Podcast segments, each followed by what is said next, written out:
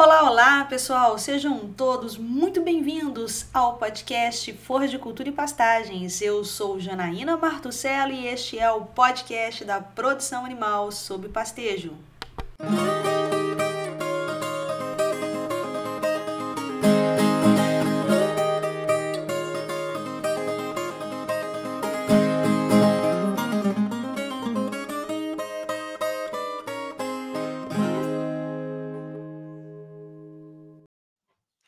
Olá, pessoal! Sejam todos muito bem-vindos ao Leite nas Redes, um programa de bate-papo com especialistas da Embrapa, que traz assuntos da pecuária de leite para debate com vocês.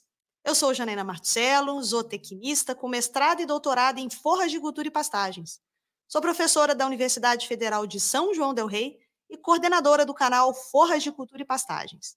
Vou apresentar esse episódio em que vamos falar sobre a sobressemeadura de pastagens. Para isso, nós temos como convidados a pesquisadora Patrícia Enchão, da Embrapa Pecuária Sudeste, os pesquisadores da Embrapa Gado de Leite, Andréa Miltman e Paulino Andrade, e também extensionista agropecuário do município de Conceição da Barra de Minas, José Eustáquio. Doutora Patrícia, seja muito bem-vinda ao Leite nas Redes.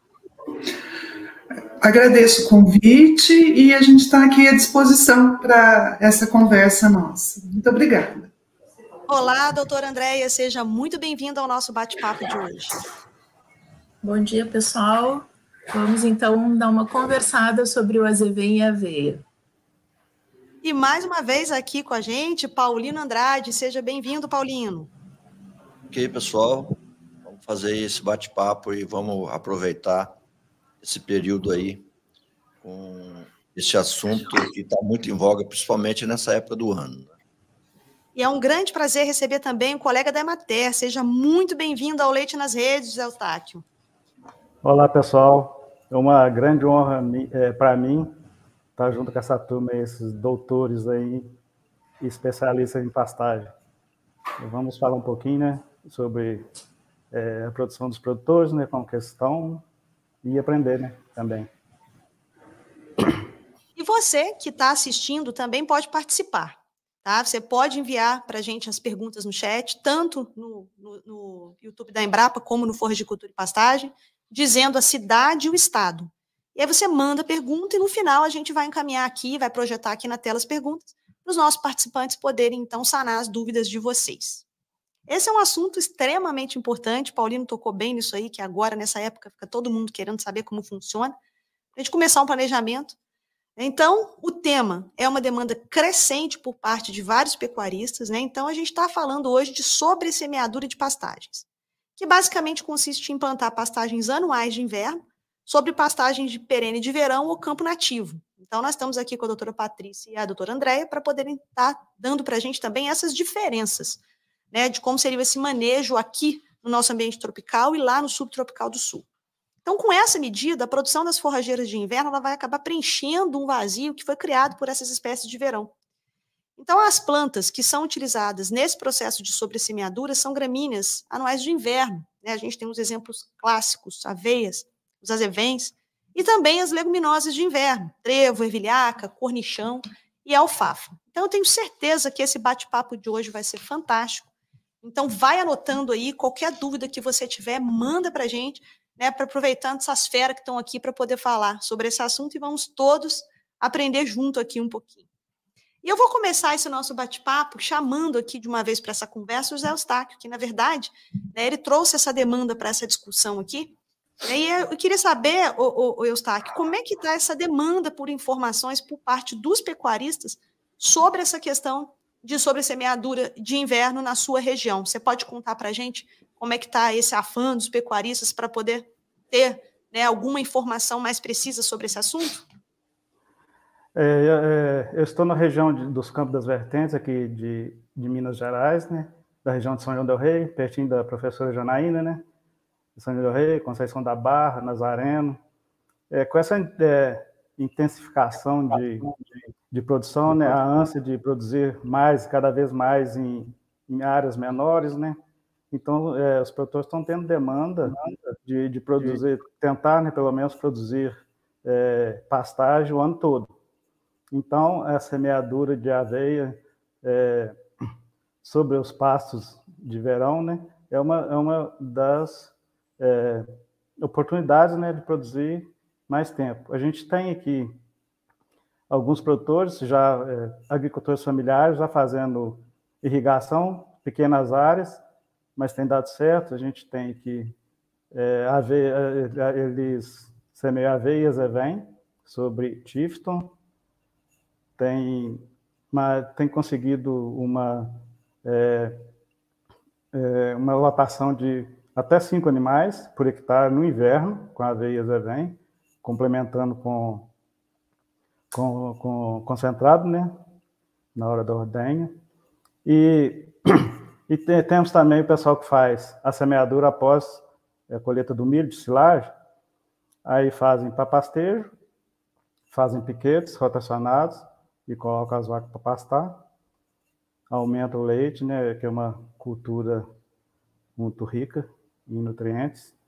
E tem o pessoal mais tecnificado também que usa para fazer silagem, é plantar também depois do milho de silagem, e usa para fazer uma silagem de fibra mais longa para, para as vacas em confinamento, em compost barn, em freestyle, e tem dado certo. É, a nossa região, às vezes, na época da, do período aqui, né, falta chuva, aí dificulta um pouco o pessoal que planta de sequeiro. Mas nos últimos anos tem dado certo, esse ano o tempo foi, foi bom, então a produção foi boa, e, e é isso. Aí depois a gente vai respondendo as perguntas, né, Janaína? Sim, sim. Paulino, você quer completar alguma coisa aí em relação a essa demanda dos pecuaristas?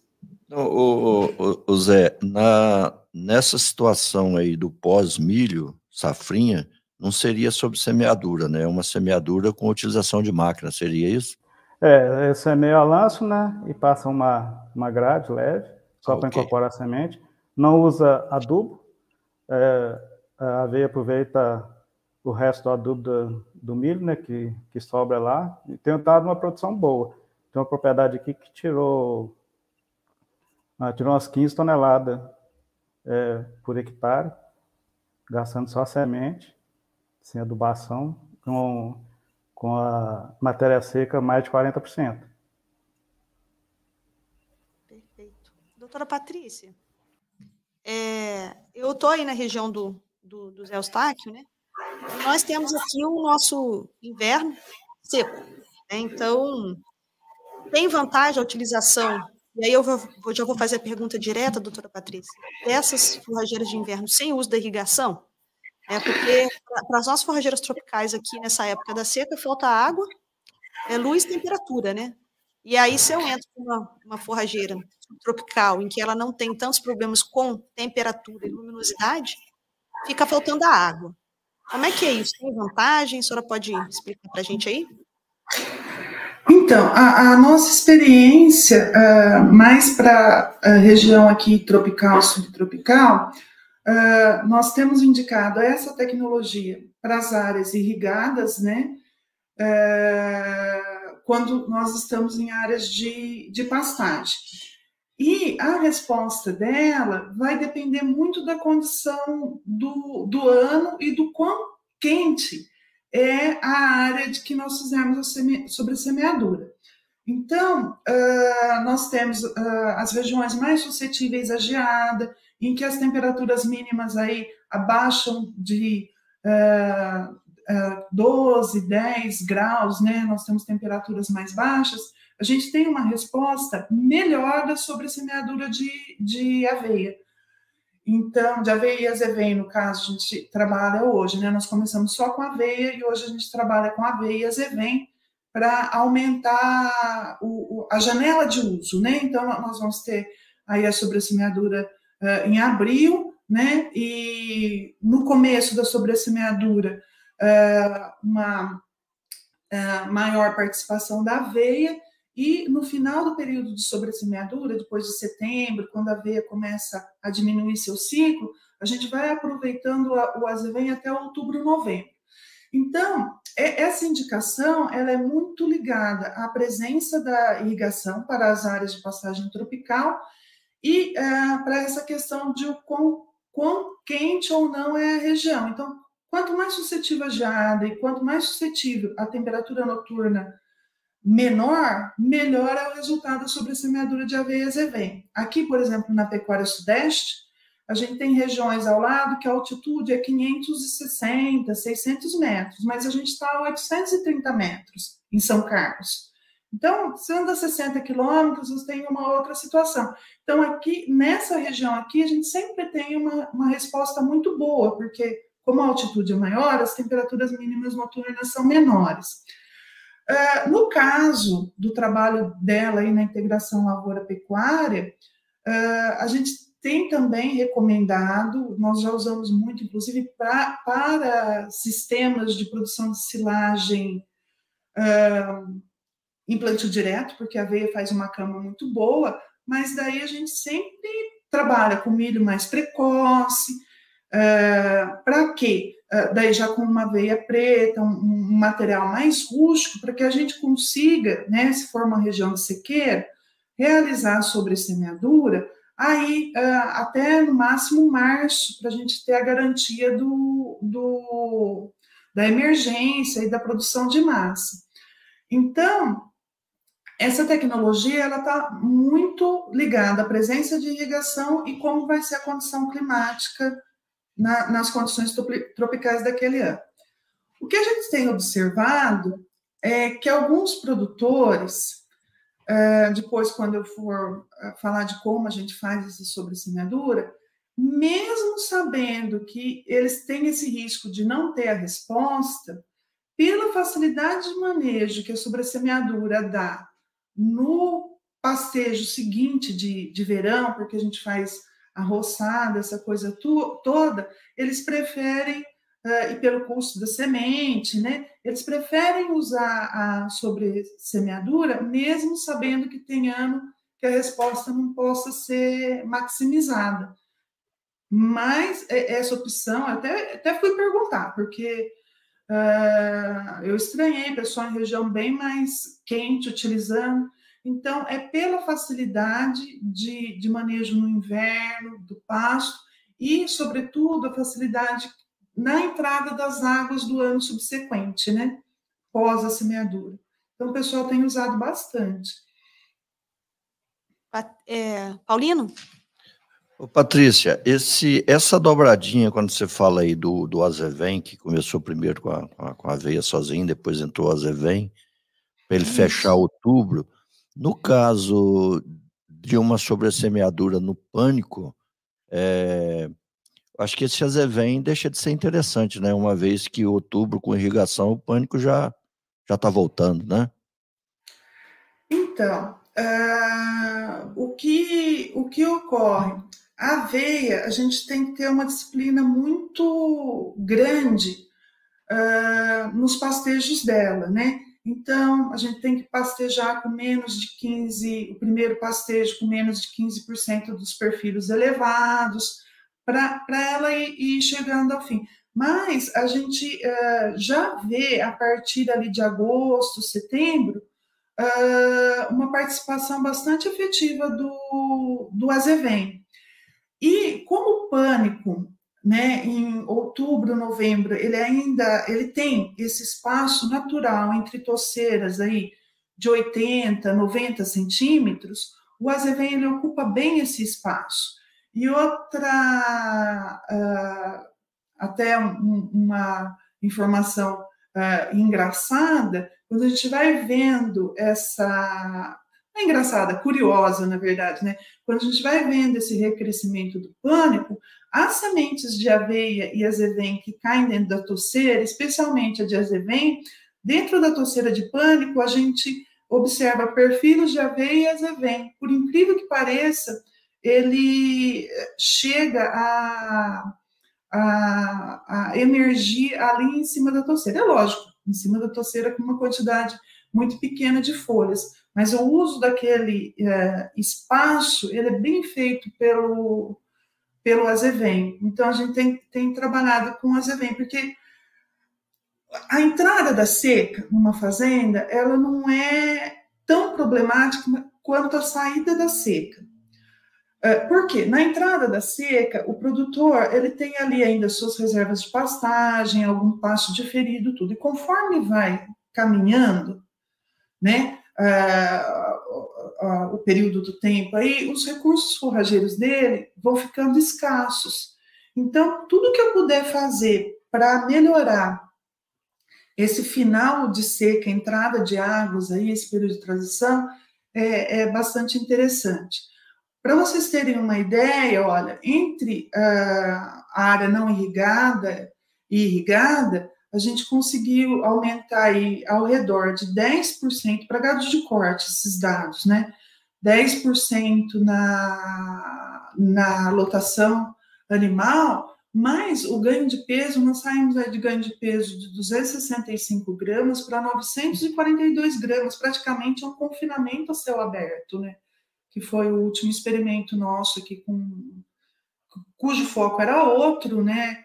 Emissão de gases, essa coisa toda, mas nós fizemos um dos tratamentos previa a irrigação e, a sobressemeadura com aveia e Interessante. Paulino, quer completar aí alguma coisa? Ô, Patrícia, quando você fala também nessa questão da disciplina, né, na, na hora do, de pastejar essa aveia com até 15% de espigamento, né, é, quando a gente pensa num sistema rotacionado com os piquetes, isso fica mais fácil né, de ser colocado, uma vez que o produtor pode ir fazendo piquete por piquete, né, à medida que o, o gado vai passando. Quando a gente pensa numa área extensa que vem uma, em cima de uma área de lavoura, aí isso aí fica um pouco mais complicado, né? É, mas, Paulinho, se a gente uh, uh, fizer um monitoramento no campo, onde a gente vai lá, você faz um corte rente ao solo e olha de cima para baixo, né? A, a, aquela toceira de aveia e aqueles perfilhos que eles estiverem ocos são aqueles que já elevaram meristema apical. Então, eu conto, quando tiver ali entre 10% e 15%, mesmo no pastejo extensivo, se eu fizer a entrada nessa época, eu conserto muito do manejo que vem para frente da veia. No, no pastejo rotacionado, né, como são 28 dias a gente faz a sobressemeadura de aveias e vem, né, e, e não para o pastejo rotacionado, então no, no, no, segundo pastejo a gente já 28, às vezes até menos, né? Vai de, depender aí da, da, da, altura do pasto, 21 dias e da espécie também. Mas a gente não corre esse, não incorre nesse erro, né? Uh, mas se o produtor tiver com rotacionado ainda um pouco desregulado, né? período de descanso muito longo, que às vezes eles fazem no inverno, né, que, que não é legal para pastagem irrigada, sobressemeada, daí eu falo dessa, dessa disciplina. E daí, né, nessa questão da integração lavoura-pecuária, o que a gente faz? A gente faz primeiro esse, esse pastejo logo no início, depois a gente deixa essa veia rebrotar com foco na cama. Né? No caso do, do plantio direto, pela, pelas questões do plantio direto, aumento de matéria orgânica no solo, preservação de água. Então, às vezes, a gente não chega nem a usar uh, todos os ciclos dela de, de verão. Na sobressemeada, é, é comum a gente fazer uh, quatro, às vezes até cinco pastejos com aveia e azevém, dos 12, 13 que a gente faz no ano. Doutora Patrícia, a gente adiantou um pouquinho aqui essa questão do manejo, depois eu vou voltar para te perguntar mais sobre isso, mas eu queria é, que você explicasse aí para o pessoal que está ouvindo a gente essas questões dos tratos agronômicos que a gente precisa ter para poder conseguir fazer essa sobressemeadura de forma interessante, efetiva, né? Por exemplo, a época de plantio, a quantidade de sementes, a taxa de semeadura, como é que funciona essas práticas agronômicas para que a gente possa ter sucesso na sobressemeadura? Então, a gente fez vários experimentos aí nos idos aí de 2000 e, ah, entre 2007, 2002, 2013 para definir essas práticas. A gente tem uma circular técnica publicada com as as fotos, tudo, né? É a circular, te, é, perdão, é o comunicado técnico número 61 da, da Embrapa Pecuária Sudeste, né? Então, nós uh, testamos as doses de uh, semente, né, a, altura de roçada, uma série de coisas. Mas eu vou resumir aqui a, as que deram uh, o melhor resultado que a gente usa hoje como prática. Então, nós recomendamos a sobressemeadura de aveia azevém sendo realizada aí no máximo até a primeira quinzena de abril, que é onde a gente já entra numa época mais fria e, e, e seca aqui, não atrasar essa sobressemeadura, a época é muito importante. Nós testamos em capins com três hábitos de crescimento, né?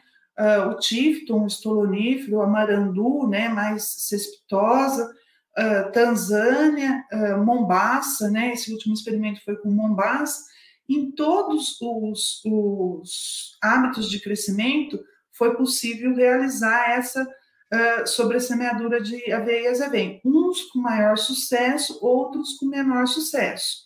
Né? Uh, uma surpresa para a gente foi, foram as braquiárias, que nos proporcionaram a maior proporção de aveia e azevém no pastejo de, de inverno.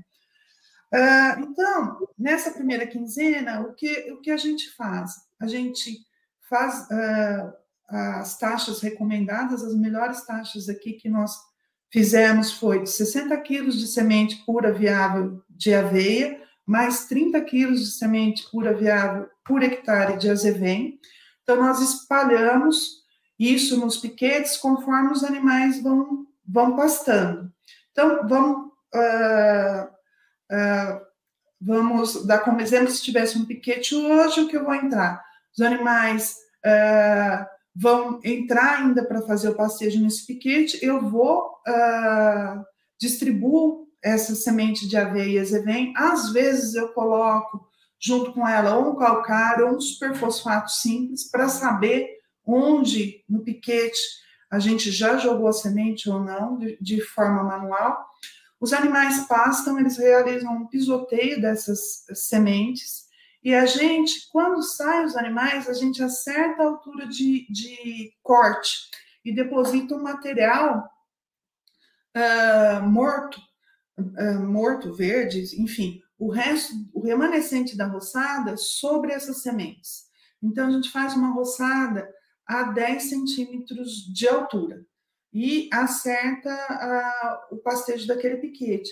E a gente vai fazendo assim, se é gado de leite, a gente acaba sobressemeando um piquete por dia, ou dois piquetes a, a, a, cada dois dias, dia sim, dia não, a gente vai lá e, e, e, faz, né? Vai depender do período de ocupação desses piquetes. Mas é, é assim, primeira quinzena, resumindo, primeira quinzena até primeira quinzena de, de abril, a época, é, se espalha essas, essas doses de 30 quilos de semente pura viável de aveia, mais 30 de azevém, com algum material para você saber se isso foi espalhado ou não, os animais entram para pastejo e eu faço a roçada.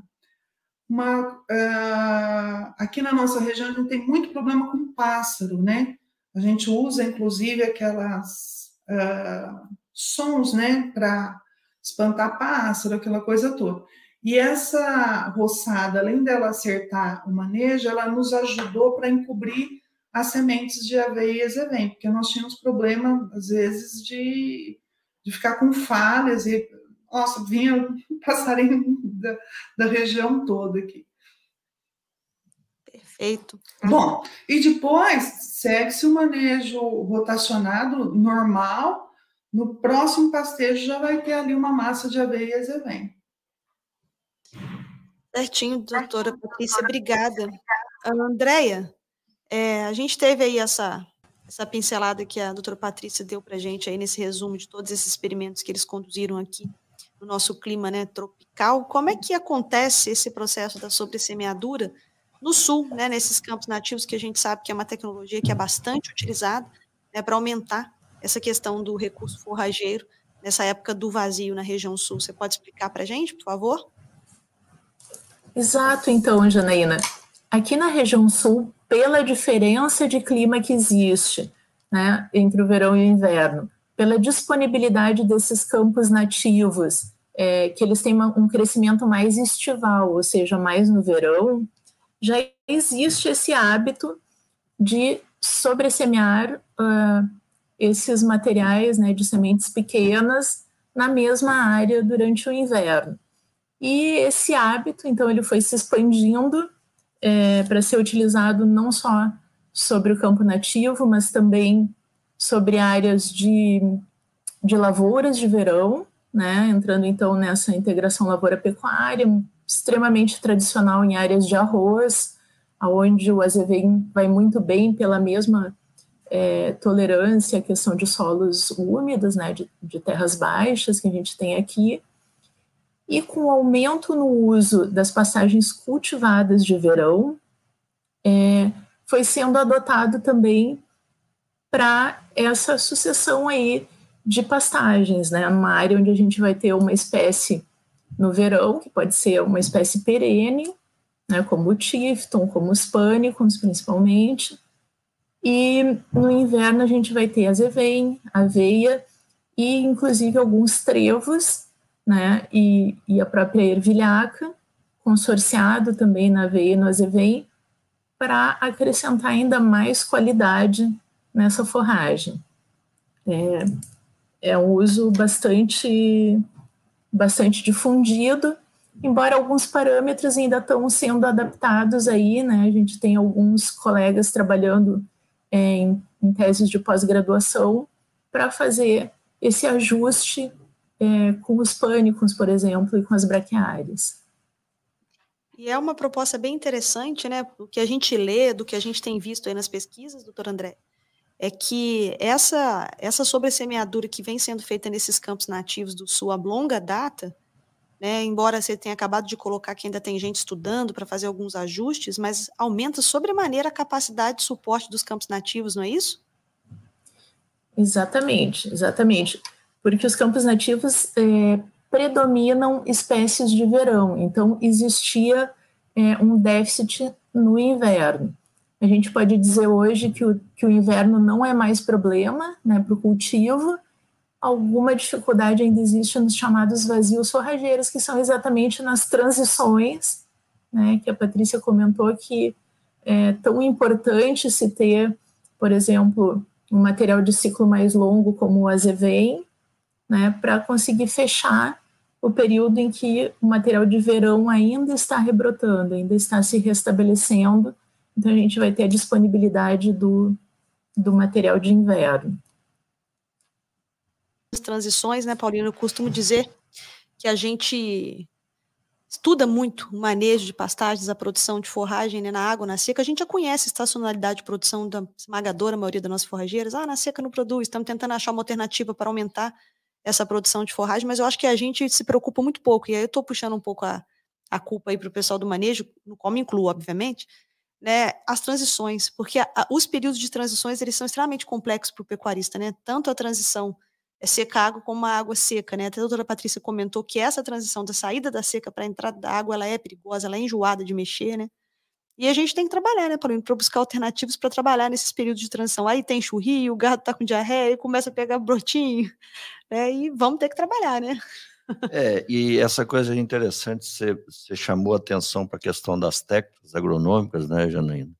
E Patrícia passou aqui algumas informações, e isso é uma preocupação que eu sempre tenho como técnico, né, de estar tá chamando a atenção do produtor para ele tomar cuidado com os modismos, né? Porque, você vê, o período de aproveitamento desse material é um período muito curto é um período muito curto de aproveitamento. Então, se o produtor não observar essas técnicas agronômicas, né, para conseguir o máximo de produção nessa área, ele não vai ter é, vantagem, não vai ter grande vantagem dele fazer, dele utilizar essa técnica. Né? Então, ele tem que estar tá ligado. E, e uma pergunta que a gente precisa, eu acho que antes dele lançar a mão disso aí, é o seguinte: ele está fazendo o verão bem feito? Produzir alimento no verão é muito mais fácil que no inverno. Sim. Às vezes o camarada não faz um, um verão bem feito e vai tomar é, uma tecnologia dessa como salvadora da, da, da, situação dele e às vezes é, é, é, é mais complicado ainda. Né? Então, essa tecnologia, eu acho que o produtor tem que tomar cuidado, né?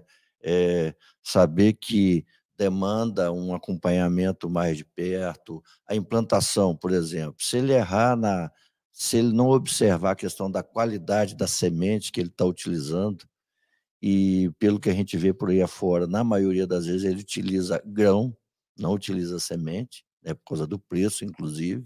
Então, se ele não souber a germinação desse material, é, Patrícia falou aqui, primeira quinzena de, de abril. Né? Então, o tempo é curto. Se ele perde o período ideal de plantio, né, já vai atrasar nessa implantação, quer dizer, o aproveitamento desse material vai ser menor ainda. Né? Então, a gente chama sempre atenção para esse detalhe.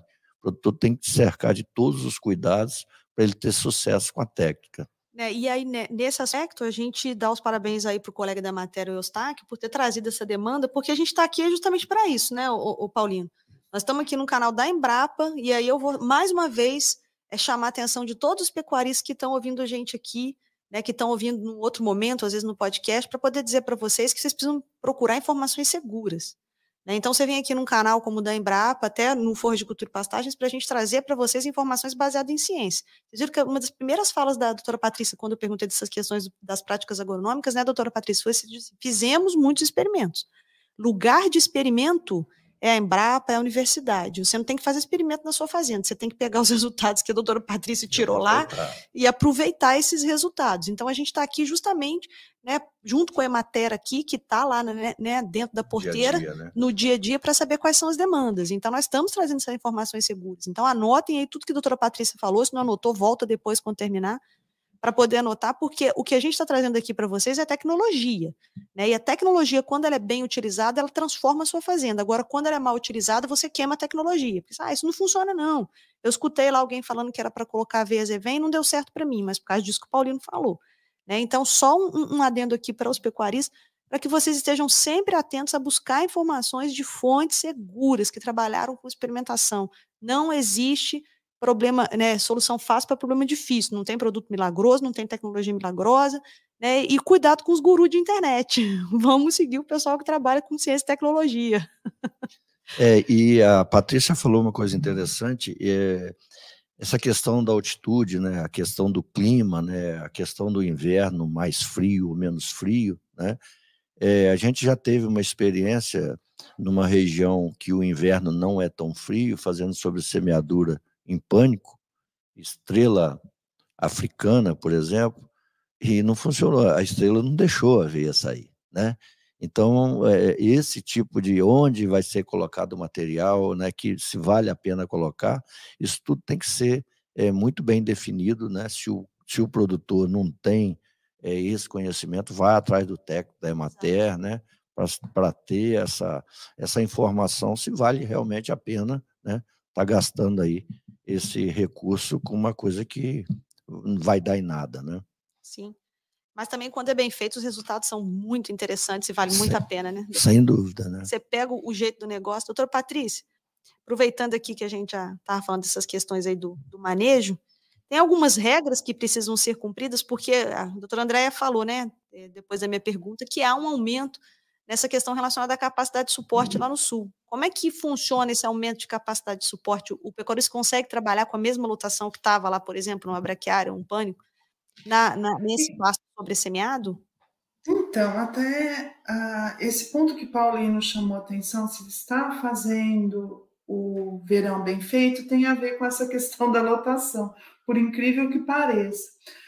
A, essa demanda de sobressemeadura de aveia e veio justamente dos melhores produtores e manejadores de, de pasto, que eles tinham o sistema de irrigação, tinham um clima mais frio, e quando chegava no, no, no, inverno, o pessoal de gado de leite, eles não conseguiam passar, mesmo irrigando, às vezes eles tentavam adubar, o que não é indicado, uh, uh, pastagem tropical, né? Então, enfim, Tanzânia, Mombasa, enfim, qualquer um né, os tíftons irrigados na, na época fria, com temperatura mínima muito baixa, e eles conseguiam ali uma lotação animal ao redor de duas, duas vacas uh, e pouquinho ali por hectare, não conseguiam passar uh, de duas UA por hectare.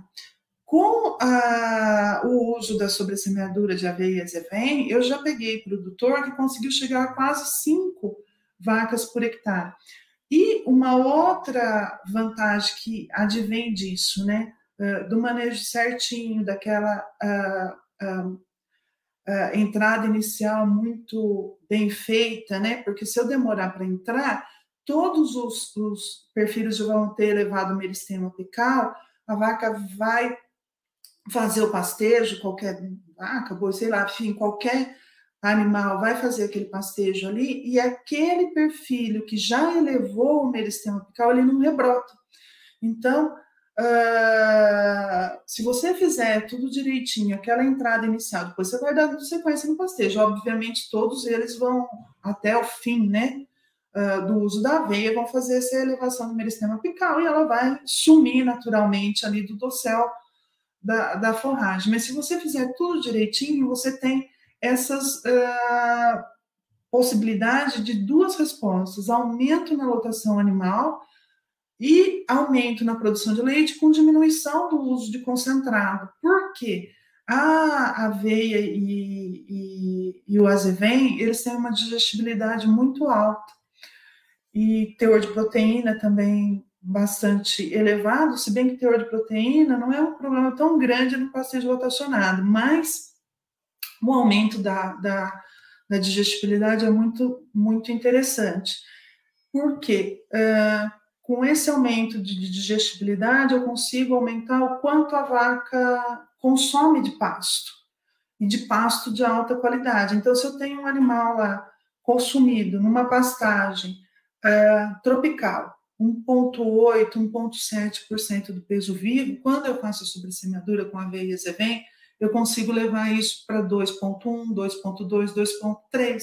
Então, eu tenho aumento na, na produção de leite, eu tenho diminuição no uso de concentrado e uh, eu tenho aumento na lotação animal. Por isso que o pessoal que está naquela região, que tem ano que ele tem resposta, tem ano que ele não tem resposta, se o custo da semente uh, tiver interessante, ele acaba arriscando pelas vantagens que ele tem quando, uh, quando a sobressemeadura de aveias vem, tem resposta. Pega um ano congeado, então, acaba salvando a pátria do pessoal que está uh, em região mais baixa, mais suscetível à, à geada.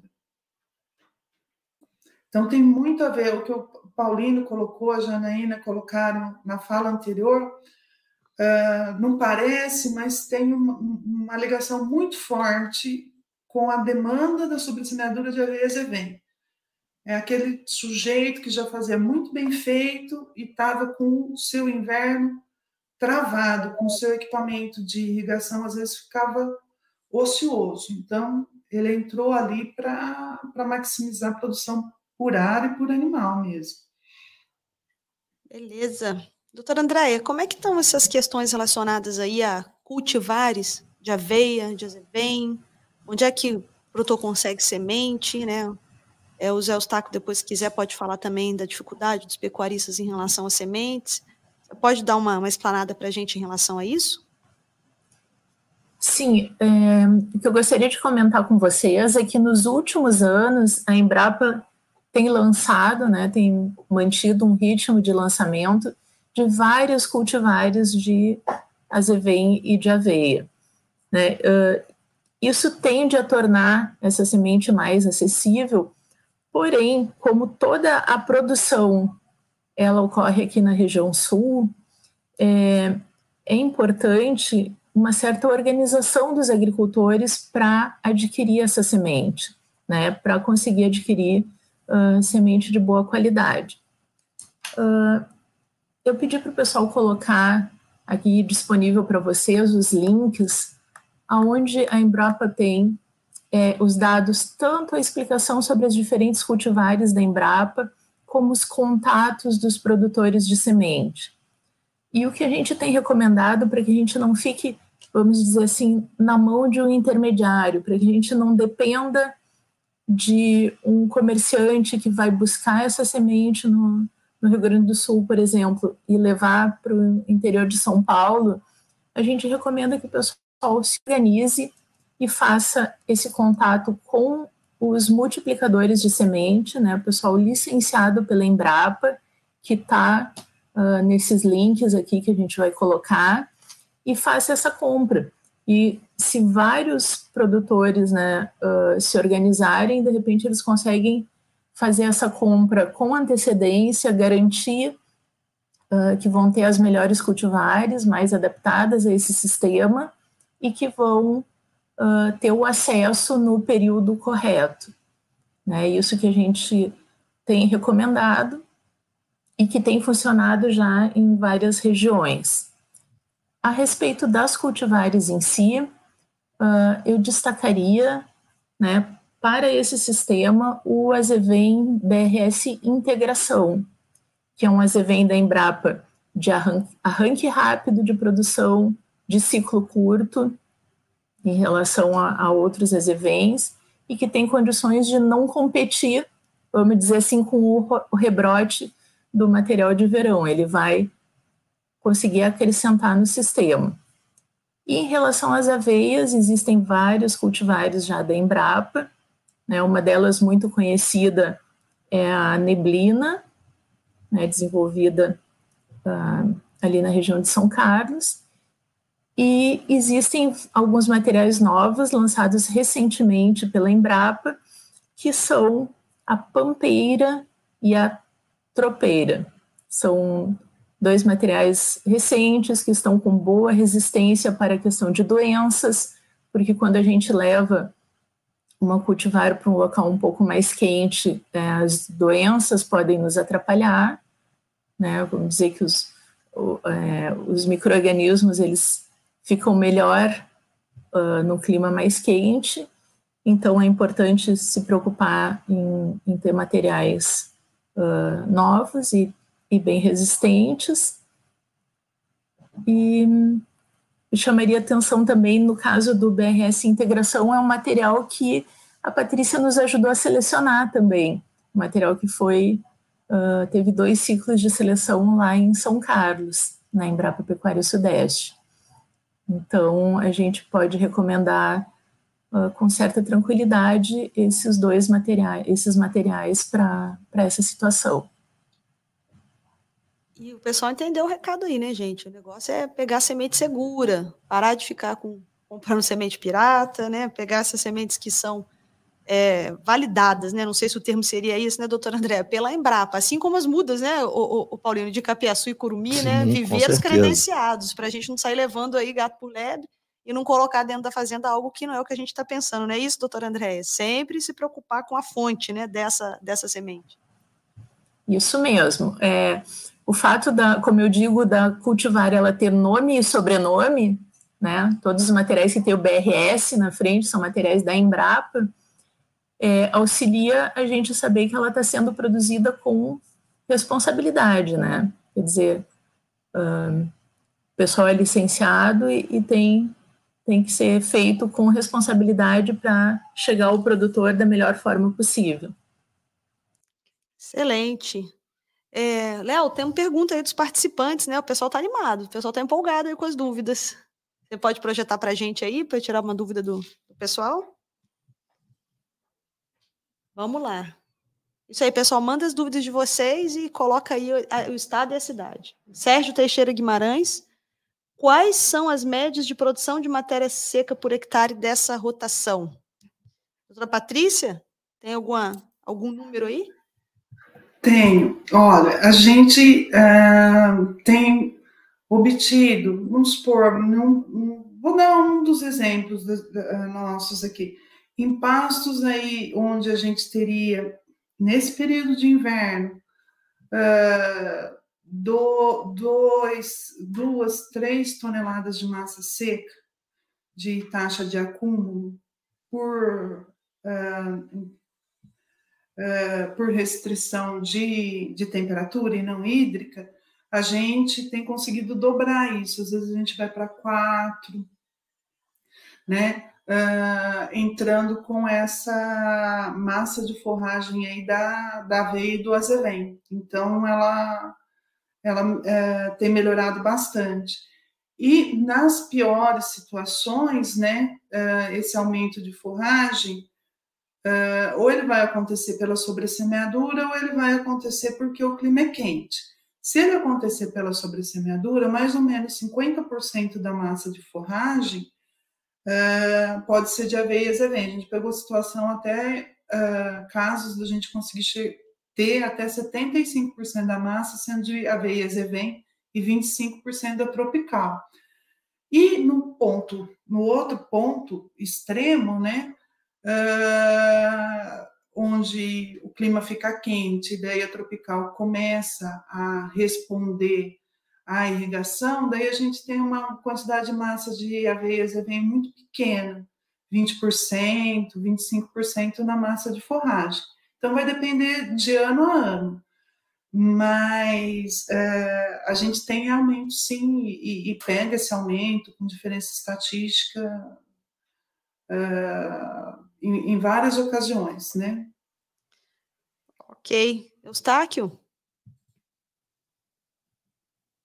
Oi. É, voltando à, doutora Andréia, sobre os cultivares novos, a gente tem um problema aqui, principalmente com, com as, semeadu as semeaduras para fazer silagem, é de acamamento. Então, tem alguma variedade resistente ao acamamento, variedade nova aí, alguma coisa nesse sentido? Alguma pesquisa nesse sentido? Então, é, em relação à aveia, tu, tu diz isso. Certo. É, esses materiais novos, ele, todos eles são é, materiais mais baixos e bem, bem resistentes ao acamamento. Seriam, no caso, a pampeira, tropeira, são as mais recentes. Ah, tá. Aqui, só a título de informação para você, não sei se você conhece a tropeira, mas nós estamos fazendo, André, um, um, um trabalho lá em São João del Rei. Nós estamos testando alguns uhum. cultivares de aveias e vem agora por lá. Vai ser uns trabalhos de conclusão de curso de umas alunas minhas. Aí, se você estiver passando por lá, marca que você dá uma olhadinha nelas lá. Tem lá na universidade. Estamos testando também, viu, doutora Andréia? A gente, a gente lá em São João está tá tentando resolver os problemas. Excelente, excelente. Obrigada pelo convite. No então, encontro de produtores vai apresentar essas variedades aí, doutora? Não, no encontro de produtores, eu que não, não tem nenhuma estação com essas variedades, não, mas é uma boa ideia essa que você deu. A gente se encontra dia 20 lá, né? No Isso. encontro de produtores de leite. E aí a uhum, gente, aproveitando fazer uma propaganda aqui, né? vai ter um encontro de produtores chegando, de leite. Está né? chegando, dia 20. Você vai estar lá, né, Paulino? Vamos estar junto numa Estaremos estação. Lá, se Deus quiser. Todo mundo convidado lá na Universidade Federal de São João del Rei, encontro de produtores de leite. Aí tem, vai ter, inclusive, André, uma, uma estação com silagem de trigo. Que nós vamos apresentar lá uma de capiaçu e uma de silagem de trigo. Todo mundo convidado, 20 de setembro, viu, pessoal? A partir das 7 da manhã, um baita de um evento. Ano, a última vez, né, Eustáquio? Acho que deu mais de 700 pecuaristas lá. Uhum. Então, nós estamos esperando um número bem próximo disso, vai ser um sucesso. Nós vamos, então, vamos levar lá. mais de um ônibus de produtor. Que coisa boa. Pergunta da Caroline Vargas. Caroline é parceira aí de, de longa data, agrônoma lá de Santa Catarina. Custo-benefício considerando melhorar o campo nativo, incrementando também a sobressemeadura, ou investir em áreas alternativas com perenes de inverno mais intensificadas? Vou passar para a doutora Andréia. O que, que é melhor, doutora Andréia? Sobressemear ou investir em, em, em áreas mais intensificadas com perenes de inverno? Então, gente, é, essas espécies perenes de inverno, elas uh, são um pouco mais exigentes em frio, né? Então, não vai ser em toda a região que elas vão se manter. E de qualquer forma, mesmo elas estando perenes, né, mesmo elas perenizando, o verão não vai ser um período de alta produção. Então, eu te diria que ainda para a maioria das regiões aqui do sul, né? Uh, a intensificação, o uso dessas cultivares uh, de inverno como sem, sobre semeadura, mantendo o campo nativo no verão, ela ainda é uh, a mais interessante. Perfeito. É claro. Sim. Desculpa, doutora André, pode continuar? Desculpa. Claro que a gente sempre comenta que a gente tem que ter é, opções, né? A gente tem que é, um clima bastante variável e que a gente tem que estar preparado com opções é, aonde poderá num local mais frio, como ela, a região onde ela está, que é em Caçador, Santa Catarina, regiões mais altas, uh, se ter uma pequena área com essas perenes de inverno mas ainda uh, a melhor utilização ainda é para nossa região as duas safras no ano. Ok, respondida aí, né, Carol? É, pergunta do Ismael Barro, que ele faz sobre semeadura de aveia, doutora Patrícia, sobre Tifton, somente a lanço com roçada dupla. Utiliza alta densidade de sementes, de 150 a 200 quilos por hectare. A dúvida é, poderia utilizar uma densidade menor? Então, vai depender da qualidade de semente também, né? Uma semente vai depender da qualidade dessa semente. É, ele vai precisar realmente de uma, de uma densidade maior, né? Quanto melhor a semente, menos se gasta com semente, né, doutora Patrícia? Então, uh, nós uh, testamos aqui uh, sementes puras viáveis, né? Eu não sei que, qual é a pureza, a, a, a germinação dessa semente que ele está colocando aí 150, 200 quilos por hectare. Mas nós testamos, inclusive em Tifton, três taxas, 60, 90 e 120 quilos de semente puras e, e viáveis. E a gente não teve resposta uh, do, do aumento. A gente aqui, uh, antigamente, a gente usava né, umas taxas de semeadura maiores. Daí, conforme foi aumentando o custo de semente, mais produtores usando, veio essa demanda da gente testar a taxa de semeadura.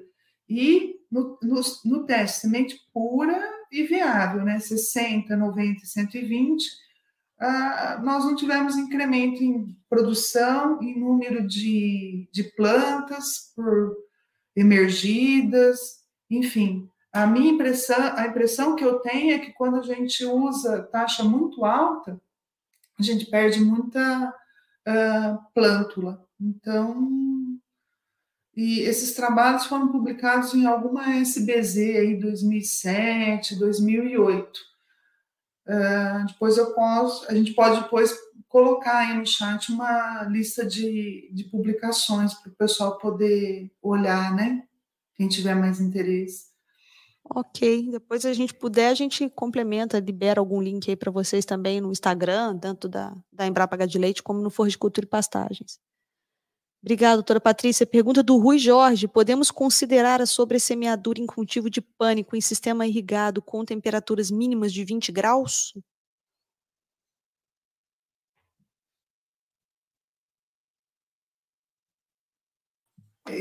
Olha, eu acho que com temperatura mínima noturna 20 graus, e se ele for irrigar, ele não vai ter restrição nenhuma para o crescimento do pânico. Então, a, a sobressemeadura com aveias e aveia não faz sentido. É o que acontece na Bahia, acontece naturalmente no Acre, que chove o ano inteiro, né? Se ele quiser fazer uma diversificação aí, uh, e ele tiver irrigação, talvez ele parte para, para alguma leguminosa, né? mas mais com um foco na diversificação. Uma, uma coisa interessante aí, se ele tiver água e temperatura o ano inteiro desse jeito, seria o, o amendoim forrageiro, né? O, o arax para o consórcio com pânico. Então, é, se ele quiser ocupar, né, maximizar a produção, ocupar esse espaço vazio, diminuir. O pessoal de Lavras tem hoje uma linha muito forte e, né, em, uh, pesquisa, o pessoal do Acre, a gente tem alguma coisa aqui também. Mas com essa temperatura mínima aí de, de 20 graus, não, não faz sentido a sobressemeadura, ele não vai ter uh, boa resposta. Perfeito. É, essa pergunta da Carolina, depois ela até colocou que, que já foi respondida em relação à carga animal, né, doutora Patrícia? Né, se a, essa carga. É, de bastante, só complementando para o pessoal ter uma noção do que acontece aqui para a gente em, em, São Paulo, uh, aqui na Embrapa Pecuária Sudeste, a gente pega mínimas noturnas de 2, 3 graus, às vezes 0 graus. Então, simplesmente tropical, irrigada, ela trava, ela para de crescer por um processo enzimático da planta e ela vai demorar a responder em crescimento a hora que começar a esquentar, né? Então faz para a gente aqui faz muito sentido. Outra região aqui, por exemplo, se pegar sul do, do estado de São Paulo, ali a região de Avaré, mais para o sul, lá a subsemeadura de azevém faz mais sentido ainda, porque além deles terem ah, essas mínimas ah, noturnas aí baixas, chove no inverno, eles não dependem de irrigação. Então, são regiões que tradicionalmente usavam assim a cultura da, da aveia. Então, é, é, essa pincelada, né, você olhar como é que é o, o, o, seu ano agrostológico, aí, que são suas máximas, suas mínimas, o quanto chove, é que vai te dizer, olha, eu preciso de irrigação ou não, eu preciso de sobressemeadura ou não. E então a gente uh, precisa, assim, antes de começar qualquer coisa, ver as minhas condições edafoclimáticas, edafo, o que eu tenho de solo, o que eu vou precisar de adubação, o que eu vou precisar de calagem. Clima, como é que é meu clima? Né? Eu preciso fazer alguma intervenção? Porque tem lugar que é uma benção de Deus, eu não, não preciso de intervenção nenhuma. Pegar aqui no sul do estado de São Paulo, eu não preciso de irrigação, talvez eu precise de uh, né, para essa questão de, de, cultivo de aveia, talvez eu precise de fertilização, né? E tem regiões do Brasil que, por exemplo, eu não vou usar sobre semeadura de jeito nenhum, eu não vou usar irrigação de jeito, de jeito nenhum, como o Acre. O solo é fértil, e, e, e, chove o ano inteiro, então eu tenho até que estudar o que é que vai me dar resposta lá em termos de aumento de produção de, de forragem, né? Então, esses uh, itens básicos aí, às vezes eles passam desapercebidos. A gente quer ir tanto lá na ponta da, da, da tecnologia, essa coisa toda, que a gente às vezes acaba de, uh, por esquecendo o básico. E o básico é o mais importante dentro dos sistemas de produção, a gente ter essa noção. Eu costumo dizer, doutora Patrícia, que o segredo da produção animal a pasto é fazer o básico extraordinariamente bem feito. E aí depois a gente começa a trabalhar com a cereja do bolo. Não, é não Paulino, vamos fazer o básico bem feito. Depois o pessoal quer fazer o contrário. Quer fazer o extraordinário, mas não sabe fazer ainda o básico né, de forma mais bem feita. É, a, a, pergunta da Carolina Vargas e a do Sérgio já foram respondidas aí ao longo da nossa conversa, e a observação do Belchior ali é bastante pertinente, né, pessoal? Ele coloca que, embora já estejamos caminhando para o final do período seco agora, é bom que a gente tenha um planejamento para a próxima seca, né? Porque já vai seca tem todo ano, né? Vou te contar um segredo, né, Paulino? Mas você não conta para ninguém. É. Todo ano tem seca. Então a gente tem que estar preparado para isso. Isso aí que é, que é bacana. É, finalizamos as perguntas, Léo? é muito bacana né, a gente aprender mais sobre um assunto tão interessante. Estamos caminhando agora aqui para o final, a conversa muito boa. Eu queria agradecer imensamente aí essa demanda que o Eustáquio trouxe aí para o Leite nas Redes, né, para poder tirar essa dúvida, sanar essa dúvida dos pecuaristas. Agradeço muito, Zé Eustáquio, a sua participação e peço para você fazer, então, suas considerações finais aí dessa conversa de hoje. É, com certeza, né, nós aprendemos bastante aqui, acredito que os produtores também, né, e dizer que, que a Emater, é o, é, é, a Emater Minas está presente em mais de 90%, mais de 92% dos municípios de Minas Gerais, e que nós somos o elo mais curto entre a pesquisa, né, das universidades, da Embrapa e o produtor, principalmente aquele agricultor familiar, né, que tem dificuldade de acessar essas informações. Então, que vocês procure os escritórios da Emater nos municípios de vocês, com certeza vai ter. Se o técnico não tiver informação, ele vai procurar nos centros de pesquisa, né, com as universidades, com quem sabe, e levar para você essas informações. Nós estamos à disposição de todos os agricultores de Minas Gerais, estamos aí para ajudar e aprendendo cada dia mais, né, com, com os doutores e com os produtores também. Obrigada, Eustáquio. A gente se vê em breve, então, no dia 20 de setembro, lá no Encontro de Produtores. Doutora Patrícia, é sempre um prazer ouvi-la, vê-la, estar junto com você. É, agradeço muito a participação e as informações tão relevantes que você trouxe aqui para a gente em relação a essas práticas agronômicas e de manejo. E vou deixar aí para você fazer suas considerações finais sobre esse assunto. Então, uh, eu acho que de, o recado final é vocês não se intimidarem, procurem uh, as, as informações, ligue, pergunte, a gente tá, nós estamos aqui para atendê-los. E eu achei essa iniciativa de vocês, né, vinda da, da Emater, da Embrapa Gado de Leite, né, uh, muito uh, proveitosa, muito interessante. Nós tivemos aqui a nossa influencer, né, na, na área de forrageiras, né, é a doutora Janaína, encontramos a, a, a Andréia, que é uma parceira de longa data, então, Paulino aí, né, nos apoiando, então é uma, foi um prazer, um dia muito interessante, e a gente está tá à disposição para o que vocês precisarem. Muito obrigada. A gente que agradece, doutora Patrícia. O Paulino, você falou da brincadeira do todo ano tem seca. A doutora Patrícia tem um capítulo sobre, sobre semeadura no nosso livro lá, Todo Ano Tem Seca. Você está preparado? Um capítulo fantástico que ela escreveu para a gente. Ficou muito bom, viu, pessoal? Bom demais. Doutora Andréia, muitíssimo obrigado pela participação, pelas informações tão valiosas. Um prazer conhecê-la, falar com você. E vamos, então, é aí deixar para suas considerações finais sobre o assunto. Muito obrigada, Janaína. É, agradeço também por poder estar aqui com os colegas, com as perguntas muito interessantes do público. É, seguimos à disposição. Eu fico na Embrapa, é, aqui no município de Pelotas, Rio Grande do Sul. Estamos à disposição e espero que fique dessa conversa aí um, um bom incentivo para que todos procurem informação e façam um bom uso da informação que a Embrapa tem produzido. Um abraço. Muito obrigada, doutora Andréia. Paulino, vamos fazer então as considerações finais para a gente finalizar aqui? É sempre uma satisfação, né, estar tá aqui no bate-papo, principalmente com esse pessoal aí que a gente já conhecia há algum tempo, né, é bom revê-los, né, e a gente vem para um bate-papo desse é, realmente com uma preocupação de estar tá chamando a atenção do produtor, né, para ele não incorrer em erros, né? E a gente dis, é, discutiu bem isso aqui, aprendeu bastante também, né? Que foi assim um bate-papo bem rico, né?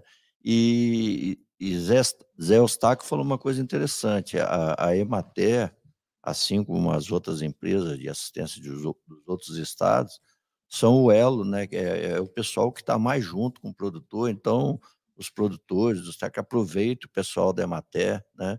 É, não só para buscar essas informações, mas também para mandar demanda para a gente, né? Nós da pesquisa precisamos, né? De estar tá atendendo diretamente o produtor. Então, através da Emater também essas demandas podem chegar para a gente, assim como chegou a demanda desse bate-papo, as demandas para pesquisa também, né? uma satisfação grande.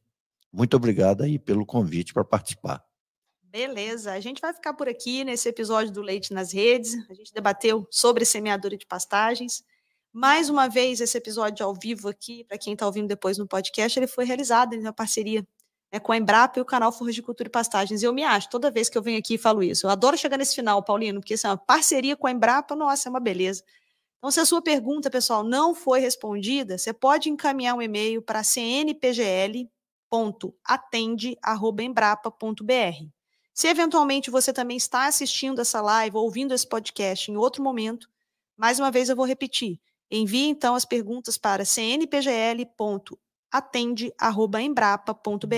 Tá? Então a equipe da Embrapa vai responder. Se tiver alguma dúvida também, pode deixar no Forra de Cultura e Pastagens, que a gente procura aí os pesquisadores. Lembrando que ainda que esse episódio ele vai ser disponibilizado no canal do podcast do Spotify, tá? da Replate e também do Forra de Cultura e Pastagem. Então você pode rever, compartilhar com as pessoas que se interessam pelo tema. Muito obrigado pela participação de todos e até o próximo episódio.